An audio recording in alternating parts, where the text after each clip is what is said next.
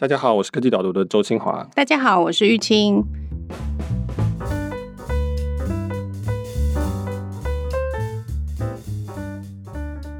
Michael，你前天有没有熬夜看听证会？当然没有啦，我已经很久。开始的时间很晚诶，好像十二点以后。对，那个美国国会找了四大天王的 CEO 来听证，我好像已经很久没有熬夜了。就是以前还会苹果的发表会会熬夜一下，但是最近有一点。呃，年纪大了，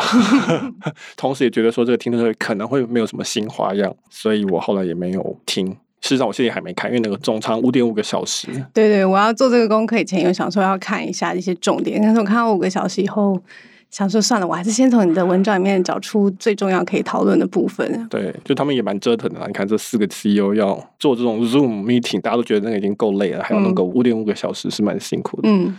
对，不过我们要先预告一下，因为我要去休假两个礼拜，恭喜！谢谢带小朋友去放暑假。电子报的部分会停刊两个礼拜。那 Podcast 这一集之后的下一拜，其实还有一集，我们做了一个特别的节目，就找了一位来宾来讨论一个我一直想谈的一个议题。那但是还是会空一个礼拜，嗯，是大家就是会有一周听不到我们，很快我们就回来了。因为休息都是必要的 啊，对啊，所以这次美国国会找了四大天王，苹果、亚马逊。Google 跟脸书的执行长到这个反垄断的小组委员会做听证，那事实上他们也没有来啦，他们就是透过远距的，我猜是 Zoom 吧？没有 Cisco，Cisco 哦，是 Cisco 嘛？Webex，OK，大概不能用 Zoom 来做这个听证。那主要的题目当然还是围绕在反垄断的这个议题之上。我觉得玉清应该觉得听的议题听到有点腻了吗？对，因为科技导读其实讨论蛮多次的，那但是刚好这是一个还蛮好的机会，就是说。反垄断也不是一个什么很新的议题，其实从以前很多产业上面，它都会有讨论到。那这一次科技业的部分，很多人第一个是觉得说，觉得这些科技公司都好大，掌握很多的权利，这个是不是一件很可怕的事情？那所以美国国会议员他们也是，我知道他们这个是做蛮长一段时间的调查，一年多的调查，对不对？然后其实中间有很多的访谈啊、文件的收集等等的。然后这次是直接把这四位 CEO 找上来一次，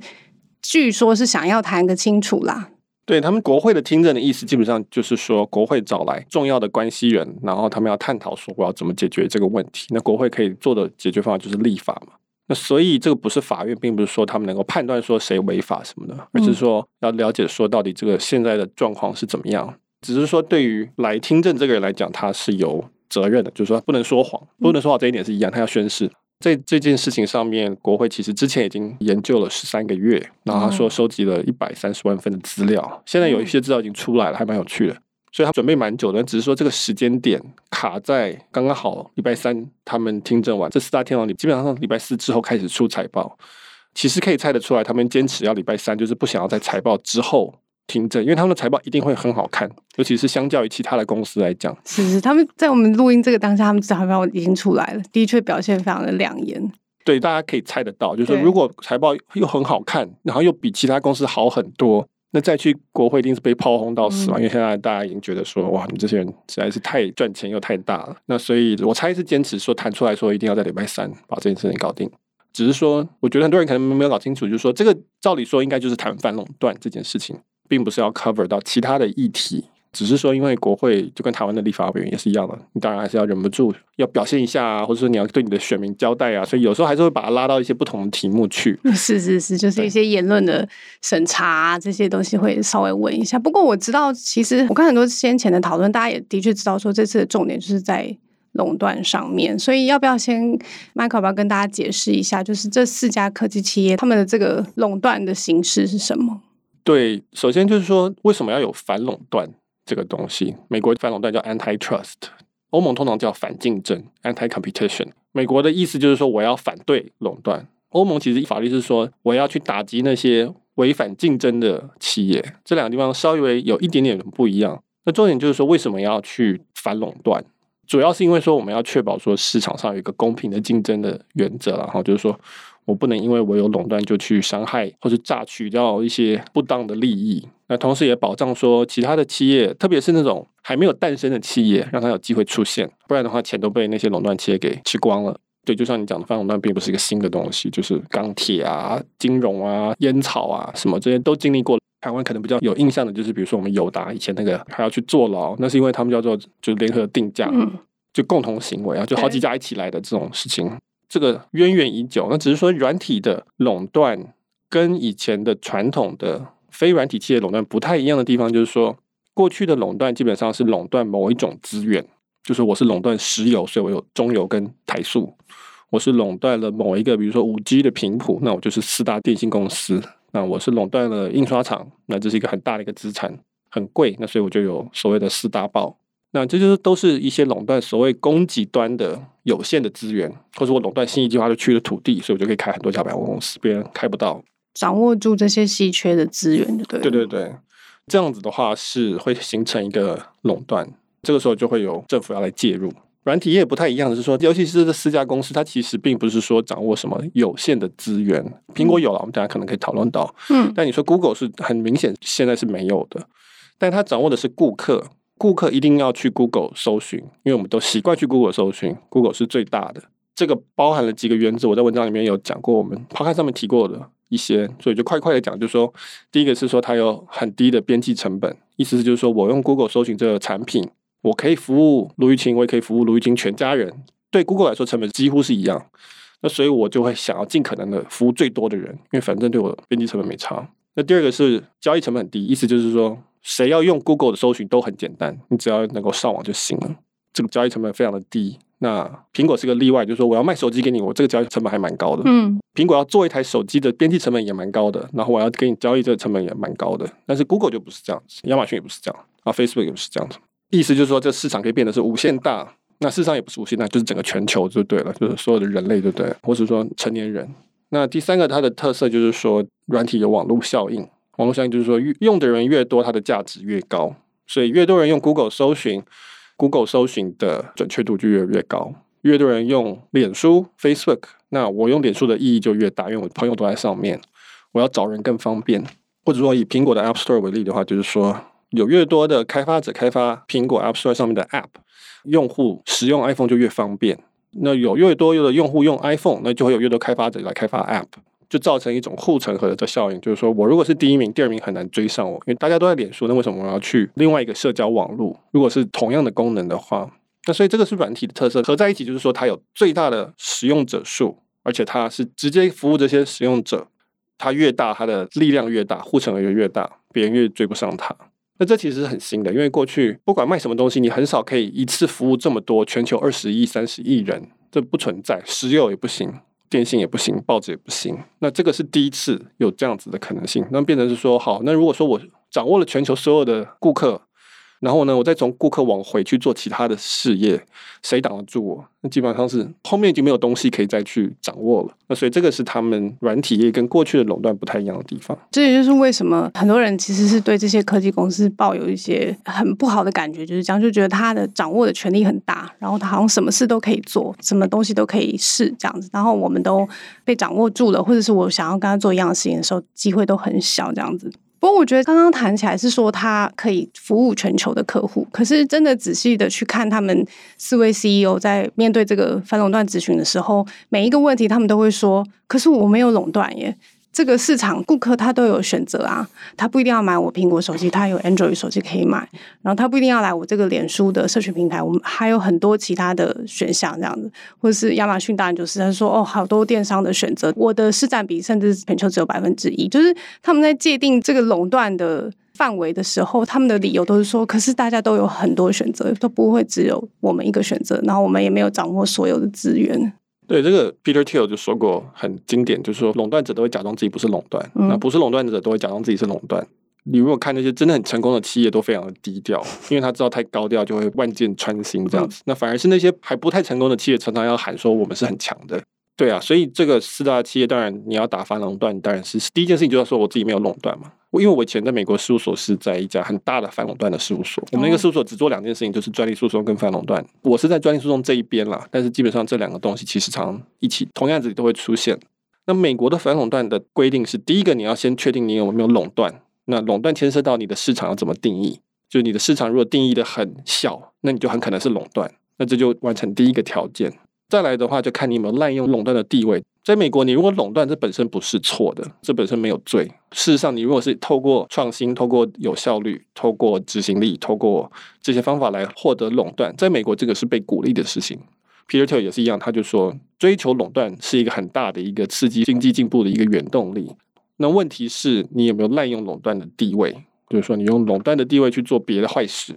所以这四位 CEO 当然要打这个东西，就是第一件就是，就是说我们没有垄断，我们很小啊。先把第一个条件消除，就是你把市场化很大，你就不会是垄断，或者你把市场调整一下，说我不在那里，我是在这里，那我就不是垄断。我觉得就是 Facebook 也蛮好笑的，他好像就提说有几个竞争者，我们都没听过的，他就说我不是垄断，因为还有这几个竞争者。他回答的时候有强调说，哦，这在当时都是我们很强大的竞争者，这样。对对对，亚马逊也贝佐斯也是强调说，他一开始出来的时候没有人看好他。对对对，然后他也是很辛苦的，快要破产了，尤其是达康泡沫什么什么，这个辛酸血泪史，这个都是真的。我们大家其实社会普遍来说，虽然担忧软体四大天王，或是加上微软五大天王的垄断，但是基本上我们对他们的感觉是好的。相较于国会来讲，在台湾也是相较于政治人物来说。因为我们大致上看得出来，他们是白手起家，就是说这个是他们拼出来的，这不是一个很简单的事情。当然有运气，但是也有很多是很创新的东西。这个大家都同意，尤其是这四家基本上几乎都是第一代的创业者，不是创办人，也是跟创办人一起打拼下来的人，大家是同意这件事情的。可是问题就是说，你到了今天走到这程度，你已经是帝王了，不管你是当初怎么辛苦的，那现在你就要受到帝王的规范。所以问题就是说，你现在状况是不是垄断？对，所以他们就是一一讨论这四家嘛，因为就是你讲的前面他有没有滥用这个垄断的地位去伤害到他其他的竞争者，这样。那这四家分别情况都各自有不太一样。那我们就一一的来谈，因为他们这次的重点就是看说他们在里面有没有做到反垄断的事情。这样，先从这个每个人手机里面都有脸书开始聊起好了。对，脸书其实它在这个听证会里面的位置比较微妙一点。脸书跟 Google 我有提到，他们叫做聚合者，就是 aggregator。你可以把这四家分两大类，苹果跟亚马逊是一类，那 Google 跟脸书是一类。如果你讲苹果跟亚马逊，他们的特色是说他们是平台，就是他们有实际上提供一些 API 来让其他的第三方的开发者或是商家来创造一些服务。所以，苹果的 App Store 提供 API 让开发者来做一些东西。如果没有这些 API，这些开发者基本上没办法做。那亚马逊提供一些 API 让商家可以卖东西，或者是说交货啊什么的物流。那如果亚马逊没有提供这些东西的话，这些商家就没有办法做这些事情。那可是刚刚讲的聚合者跟 Google 跟脸书这个是另外，他没有提特别提供什么 API，他只是把这些资讯聚合起来，用一个比较创新或者比较有效率的方式排列给你。所以我在 Google 上面搜寻说。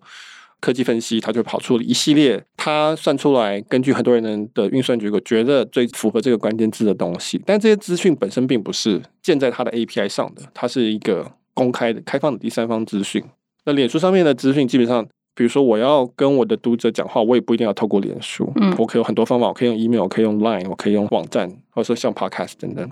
脸书只是用它比较可能说有效率的方式。来去整理说，呃，根据你的社群，根据你的加的好友跟按赞的状况，推荐一个演算法给你。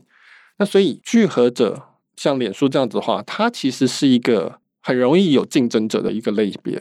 因为刚才讲的那些资讯还是在那里嘛，只是要你要怎么去排序它。那所以 Facebook 的竞争者其实在这里面可能是最多的。比如说，包括 Instagram 啊，包括 Twitch，包括讯息软体，包括像 TikTok 这种，甚至你可以看 YouTube 啊，啊 Snap，还有一些什么 Signal、Telegram，这些都是可以算是它的一个竞争对手。它的垄断位置其实没有那么的强。在国会听证里面，大家最关心的是说他去并购 Instagram 这件事情。嗯，因为我刚刚讲的软体是以控制顾客为它的垄断的权利来源，所以对于这种聚合者，你要担心的是他去买顾客。透过并购，或是直接透过挖走竞争者来增加他的这个对顾客的一种垄断。嗯、那所以，其实 Facebook 并购 Instagram 这个问题是它主要的一个争议。反过来说，如果当初 Facebook 没有并购 Instagram 好了，是不是 Instagram 可以长成一个可以跟脸书竞争的社交平台？那这个是不是社会想要的？大家在想说，那我是不是当初不应该同意他去买 Instagram？那我将来是不是也不应该同意他去买其他的可能的社群平台？比如说，他还在谈那个要买 Jiffy。或是 Giphy，看你要怎么讲，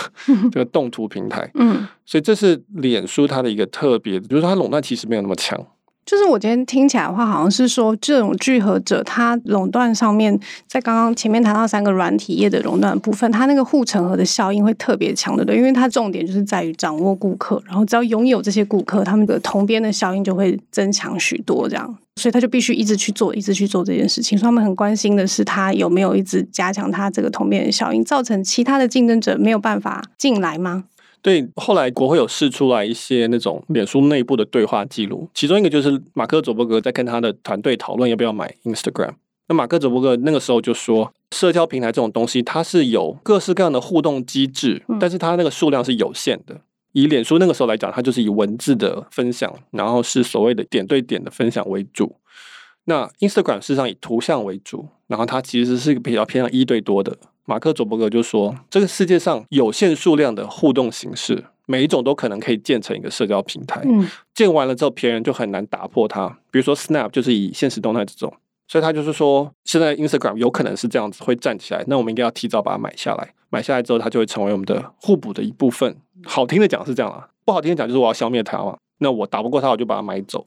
那所以从反垄断的角度来看，就是说，那我们是不是应该让他们不要买下来？”才可以有不同的竞争者出现，所以脸书它的垄断是相对是比较弱的，因此它强的就是它的钱，它可以用钱去消灭它的竞争者。其实严格来说，这个并购并不是反垄断法里面处理的东西，嗯，它是另外一回事。不过 anyway，因为大家对 Facebook 的印象很负面，目前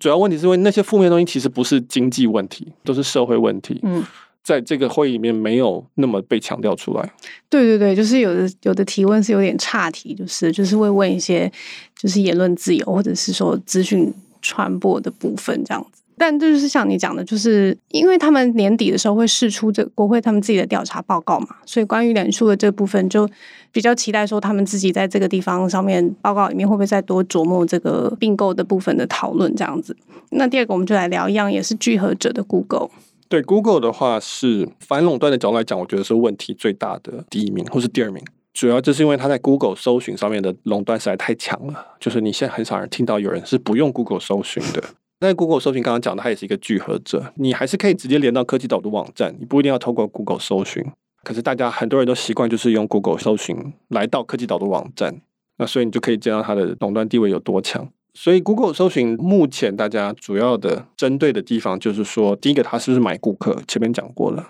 比如说，他花很多的钱买 iPhone 手上的这个内建搜寻，现在是 Google 搜寻，因为 Google 砸钱去买，那这就是一种买顾客嘛，就是买流量，或者说他做 Android，然后免费让大家使用，但是里面一开始规定，欧盟现在也可以调整，就是内建的搜寻一定要是 Google 搜寻，那这也是买顾客，他就是砸钱去买这个东西，虽然他是做免费的，但实际上是在买顾客。那所以这个就是会让其他竞争者没有空间。嗯，就是我如果是微软的 Bing 啊，或者什么什么 DuckDuckGo 这种，我想要打都打不赢他，因为我可以出现的地方都没买光了。那这是一个很大的问题。另外一个我比较有兴趣，但是现在还没有很多人讨论的问题是 Google 在广告上面的一个垄断的地位。各位现在如果去看一些有广告的网站，常常都会有什么推荐啊，就是延伸阅读，那那些都是广告嘛。那个东西 Google 的市占量非常的大，很多人说这个是一个蛮严重的垄断问题。啊，你知道这个广告是一个拍卖机制吗？Google 是在买方跟卖方都是它。Google 有很多广告版位，比如说 Google 搜寻上面就是广告版位，YouTube 是广告版位，它还有很多第三方的网站的广告版位也是它的，所以它是非常大的一个供给方。那同时，它也提供买方的这个平台，就让下标的人去下标。嗯。同时呢，那个竞标机制也是它做的，都是它的时候，这个时候就很可能会有一些很严重的问题。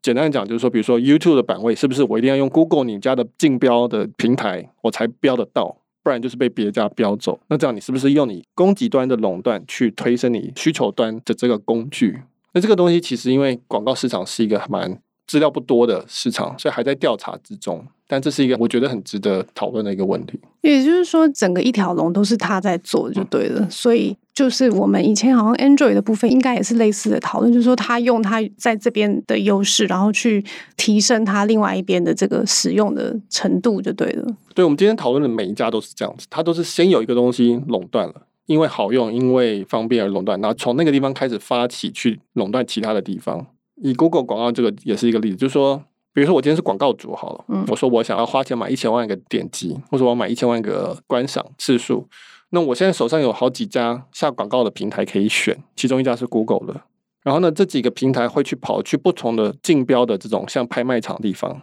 其中有一家是 Google 的，拍卖的版位来自于很多很多网站的版位嘛。那其中有很多家是 Google 的，Google 的每一层它都有竞争者，但是因为它在某几层是特别强大，导致于说大家都必须要在其他层也一定要用到它才行。那这个就是一个可能会滥用垄断地位的地方。你甚至可以把它比拟成是说，有点像金融华尔街的这种竞标，买卖竞标。今天如果你的买方跟卖方最大的都是你的话，是不是你们之间交易速度会更快？嗯，抢走别人的标，或者说你给他优惠的条件别人不知道，或者说你有所谓利益冲突，就是刚刚讲卖方偷偷告诉买方什么事情，这个我们都不知道。他因为他没有这些规范，那所以这个就是一个还蛮大的一个未爆弹，现在在调查之中。对，这个是呃，你文章里面没有提到广告的部分的垄断，然后。但是我知道大家还蛮在乎的一个点，或者说作为一个使用者，好了，我们很常看到就是好像现在我们在 Google 的这个搜寻上面，它最有优势的产品上面，我不太确定这样子叫不叫做反垄断的行为，就是它都会导到它自己的网页，这个部分是我们很常见的。然后，但是你的意思，看你的分析是说，你觉得这个还好，这个其实是会对他自己造成某种伤害的，所以这反而是让竞争者有出头的地方。对，有个研究说，现在 Google 搜寻百分之好像四十啊六十一 percent 的点击都是落到 Google 自己的网站，包括 YouTube，包括 Google 自己的会有答案嘛？你在上面写一个东西，它就自己下拉跑出一个答案，你也不用点了，或者是 Google 旗下的这些平台，这有可能是一种反竞争的行为。的 self dealing 自己交易跟自己交易这样子，但是我就是说，因为真正聚合者的权利来源其实是在于说，他现在可以去买那些顾客。如果你让他不准买这些顾客，好了，竞争者有机会出来，那也许竞争者也会发展出这样子东西，就是说，他可以发展出这些功能出来，或者我们这样讲哈，对使用者来说，其实这是很蛮方便的。我如果 Google 搜寻说一加一等于多少，它直接跑出二来，我觉得这是比我点击要更方便的，所以这是一件好事，这是一件创新事。或者说我搜寻科技导读，然后比如说 Google Maps 跑出一个地址出来，那我本来就是要这个地址嘛，所以这对我来说并不是不方便的。他做出这个东西，当然他变得很强，可是真正的问题在于说，我们没有允许竞争者也发展出这些东西出来，因为竞争者连开始都不行。嗯如果竞争者也出来，比如说微软的 Bing 好了。他有机会去占有一个立足点，然后他也可以去跟地图合作，他也可以去跟 Wikipedia 合作，发展出这，这个才是我们想要的事情。这种内部自己偏好自己的网站这个问题是一个问题，但是它更严重的问题就是没有其他竞争者能够竞争所造成的一个问题。我觉得是一个优先次序的事情啊，倒并不是说它本身不是问题，因为如果都是你的话，那当然这是一个很严重的问题。所以这个也是算是讨论蛮热烈的一个部分。那下一个第三家，我们就来讨论苹果。对，那苹果的最大的问题当然就是 App Store 的苹果税的问题。那这个我们其实应该讨论过在 Podcast 上面，所以我觉得苹果跟 Google 大概是前两名的反垄断的头号 头号要犯这样子。那 App Store 的问题就是说。刚刚讲的苹果跟亚马逊都是平台，那他们提供 API，那所以这个控制是非常直接的，就是我拿走你 API，你连生存都不可能。不像我科技导读，你 Google 不把我纳入你的搜寻里面，我还是存在，我还是有机会透过 Facebook 或者什么去找到我的读者。但是如果苹果 API 拿走了，那开发者就真的没有办法去触及到他的用户。所以苹果的例子是蛮明显，就是说苹果一直强调说它不是垄断。他说：“我才全球才十五 percent 的市占，你看有华为都比我多，三星也比我多，我怎么会是市占？但是前面就一开始讲到说，垄断要看市场的定义。这里的垄断指的是对开发者来说，它的营收的来源的比例。苹果的 App Store 是高于 Android 整个阵营的总和的，大部分付钱的，而且付比较多钱的人都是 iPhone 的用户。那所以从开发者的角度，App Store 当然是一个垄断。”那现在的问题就变成是说，苹果就硬要说，我提供 API 给你，同时你要用我的支付，在很多情况下要用支付，支付要抽三十 percent，这个就是一个很蛮严重的问题。我的举例就是说，很像百货公司，他跟地主去租地，比如说微风南山跟那个地主租地，那地主要收土地的租金，这个 OK。问题是这个地主还要收百货公司里面每一个专柜，他卖的每一件商品都要抽三十 percent。那这个大家觉得是不 OK 的，你没有提供我这些价值啊，你只是提供我土地而已，你没有帮我卖这些东西啊，这个是苹果现在最大的问题。那苹果就是一直强调说他们市占很低，以及说哦，这是一个很方便、很安全的一个付费机制。对对对，是我们的创新这样子。对对对，他们这几间公司都会很强调说，可是我们提供的这个服务都是为了顾客着想的。我要做这么多这么多的事情，然后确保这些 App 都没有问题的什么的。那这样子，我的顾客才可以在一个呃很安全、很有隐私，然后体验非常好、一致的环境下面使用这个东西。所以这个指控是是有问题。但是我还蛮好奇，就是说，可是这东西真的是争论蛮久了，所以苹果。他们都没有任何的立场的变化，就对了。他们还是很非常的强调，我的市占就是那么小，然后我必须要维护我的顾客的体验嘛。对，我觉得蛮惊讶是没有。Tim Cook 在听证前的声明说，他们不会做事实上的退让，意思就是说，这个他们的立场没有变就对了。嗯。这会是一个还蛮重要的一个讨论的问题。嗯，最有趣的例子就是 Airbnb，Airbnb 租房子嘛，对不对？那他以前用苹果，苹果基本上抽六 percent 还是三 percent。Airbnb 属于非 App 里面的交易，基本上租房子不在 App 里面发生。那苹果的规范是说，你只有在 App 里面的东西的交易，比如说电子书啊，比如说影片啊，那我要抽三十 percent，就是可以在 App 里面消化完成的东西。结果后来因为疫情的关系，然后 Airbnb 就开始去租一些线上的出租的东西。然后苹果就说他要抽三十 percent，然后 Airbnb 就觉得非常的荒谬，就说怎么会是现在要抽我三十 percent 这样？苹果的回信就是说，哦，你们多年来我们都没有给你抽这些钱，嗯，然后因为靠着我们，你才可以触及到这么多的用户这样。然后大家就觉得说，怎么会又是这一套理论？这样 明明就是我们 App 给你 iPhone 很多的价值，而不是说你给我们很多的价值。现在苹果没有要退的意思，因为苹果现在的未来成长也是很靠这个东西的。这会是一个正面相撞的一个事情。OK，我我有个好奇点是，我记得我们有讨论过，就是它算是一个游戏的商城，对不对？然后它跟 Apple 也是有百分之三十税的这个争论，这样。然后，但是我有个印象是，好像什么微信的小程序，它也是在苹果的商店里面，对不对？它就让它存在，是不是？对，这非常好，你都还记得，很厉害。因为我们真的讨论过蛮多次。对。那现在有几家最主要的一个很大的争议，就是第一个是苹果是禁止在 App Store 里面有 App Store 的，你的 App 里面又包含了更多的 App，嗯，因为这会威胁到它的地位嘛，这样变成大家付钱给里面的那个 App，而不是付给苹果。嗯、那但是微信现在有小程序的这个事情当中，他们在中国吵了很久，因为微信很大嘛，在中国，那他就说苹果你要进来，你如果没有提供微信的这些功能，中国人也不会要你的手机，嗯。所以后来那个时候主要是在炒捐献的问题，因为苹果是说捐献就是交易，交易就要抽三十 percent。那微信说哈、啊，这是捐献，这是打赏诶，他有可能是资助这个穷人。假设好了，打红包你还要抽三十 percent。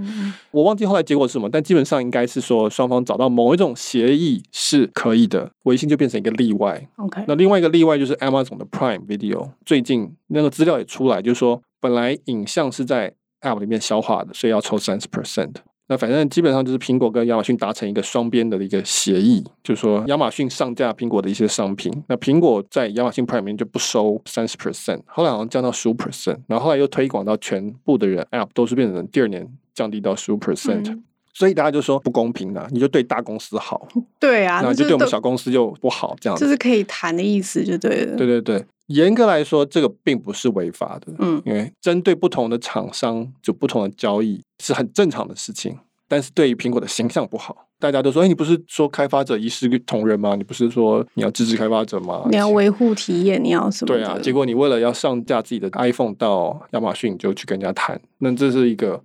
形象上的问题。是是是，不过这次好像像我们讨论苹果这么多问题，不过他在这次听证会里面好像比例算比较少，对不对？嗯、就是这个国会的议员并没有针对刚刚我们讨论的这几个很深入的去提问，就对了。对，苹果 Tim Cook 也来过蛮多次了，我觉得他有一种那种放马过来的气势，这样。他说我见过这很多次，这样。那大家可能也觉得，或者说他形象特别好，我也不知道，嗯、就是他不是这一次的重心了。嗯嗯嗯。OK，那我们最后聊到的是第四家亚马逊，我看很多媒体报道的重点都是，这是 Jeff Bezos 第一次在。国会听证，然后第一次就是针对大众这样发言，说回应这些所有的疑问就对。然后我看那个质询好像也是蛮猛烈的，议员也是希望他可以做很多的说明，这样。对，因为贝佐斯他是世界上最有钱的人嘛，然后他同时他也很久没有接受这种现场的问题，他现在连财报说明会他都不出来，他都是叫他 CFO 出来，大家就会想要看看他到底是什么反应。再让他，他拥有那个 Washington Post 嘛，华盛顿邮报，所以他在 DC 是有一定的发言权的。以国会来讲，他会有一点担心，因为这是一个很大的政治媒体，处理的方法比较微妙一些。呃，亚马逊主要的问题还是在于说，它跟第三方卖家的问题，因为亚马逊自己有卖一些自己的品牌的东西嘛，很多人就说你是不是偷看第三方卖家的资料来决定说哪个东西热卖，然后或者毛利高或是干嘛，然后就推出对应的自家的品牌。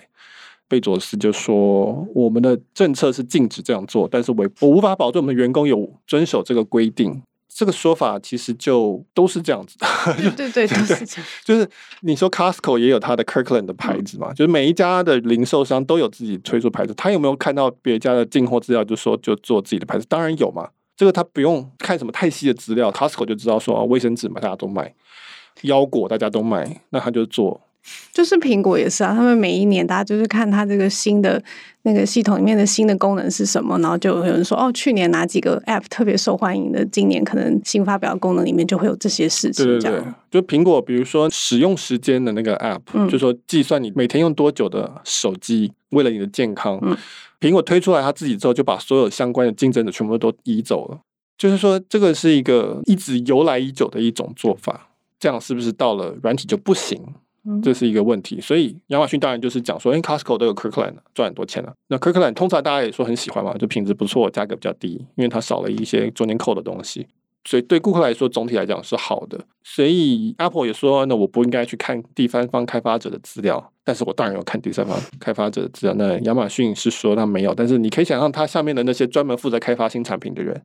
一定会想办法去看到一些东西去做。所以那所以他就推出男用内衣裤啊。充电器啊，这种反正就是亚马逊上面热销的东西。对，我觉得这还蛮明确，就是说为什么过去的反垄断的一些法案的呃一些想法没有办法直接套用过来，因为你直接套用就觉得这很正常，但是你我们直觉上又觉得好像这样不太对，觉得说哎，你应该是一个平台，应该是所有大家公平的服务。可是亚马逊就会觉得说，我是一个平台，但是我同时也是一个零售通路。那零售通路都是一直以来都是这样打的，为什么我就不行？所以这个定位就是不太一样。嗯，而且我看到亚马逊的另外一个，我不确定这次听证会有没有讨论到，但是我有印象是说，他们那个疫情的时候，他们不是有一段时间就是那个配送就限定在某些就是非常重要的民生物资的物品，它才会配送嘛。然后结果好像他们自家的一个。就是类似物联网的产品，好像那个门铃什么，他也放上去说哦，这个也是民生必需品，这样就很奇怪啊。因为他有这个通路，他有这个权利，然后他决定说哪些是民生必需品，就他把他家的东西看起来跟其他不是卫生纸，也不是这种生鲜食品的东西，他也放上去，然后说这个也在配送的范围里面。对，所以你可以看到亚马逊跟苹果的这个部分很像，对，就是因为它又是通路又是平台，对，又有自己的品牌的东西，很多时候你就会很质疑他说你是不是在偏袒自家的东西。那比如苹果有很多 App 都是内建的，以前还是不能删，现在有些可以删了。就你买来就有 Apple Music，那你 Spotify 就会说这样不公平啊。嗯、你买来就有 Apple Maps，那 Google 可能会说 Google Map 不公平。他们类似的地方就是在这里。所以亚马逊可以像你这样讲的，他说我就包裹在我的所谓的基本物资清单里，那它的出货量就会提高。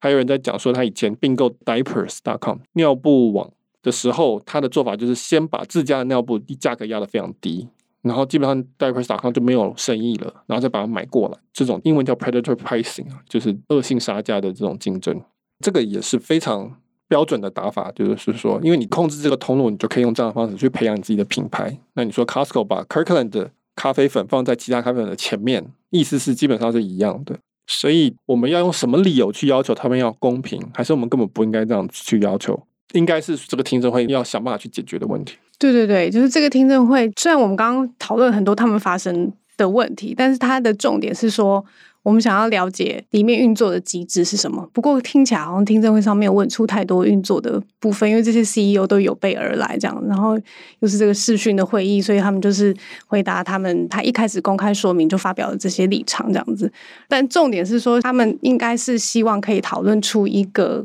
怎么样去应对他们这种这么大权力、拥有这么多产品或者是通路或者是品牌的这个科技公司嘛。对，所以还是要回到说，到底国会听证会的目的是什么？它一方面当然是某种政治表演舞台，那另外一方面是说，因为我当面问你，你会透露出一些你本来没有透露过的讯息。面对面讲话还是跟写字不太一样，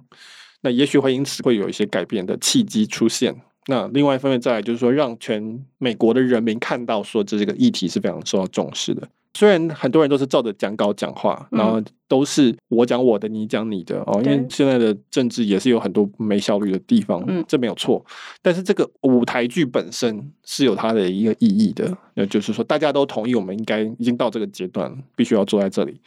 我们必须要想办法往前走。那同时也可以稍微厘清一些，是说哪些东西是我们不应该在这里谈的，谈了没有用。比如说很多社会文化的议题，并不是这个委员会应该谈的，你可能要移到那个委员会。那今天是这个反垄断委员会先开始谈，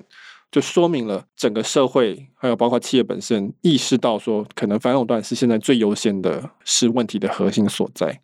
那因此我们要从这个地方开始下手。很多时候政治就是象征嘛，象征意义大于实质意义，但是象征有它的意义，它会领导后面很多的讨论。这大概是这个国会听证这个舞台剧本身的实质上的意义。对，我其实是看他们自己这些 CEO 的声明里面，他们自己也承认说，对，我们应该要受到某种程度的审查，就是他们自己也不否认这件事情。就对他们大概也是意识到说，大家已经共识已经到了这个阶段了。那细节就是你刚刚讲，那到底要什么审查，到底要怎么调查，怎么规范，这个就是后面的重点了。对，所以才刚开始吧，应该是说这个是第一阶段。嗯、对，至少有一个共识，说好，大家都同意我们要来管这个东西。那要怎么管？那当然，这个科技公司可以去游说了，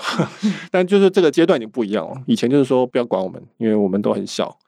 我们很创新，管我们就会不创新。现在变成说，好，我们应该要管了。好吧，我们来聊一聊，我们来管一管。对对，那但是最好是照我们方法管。啊、对对对，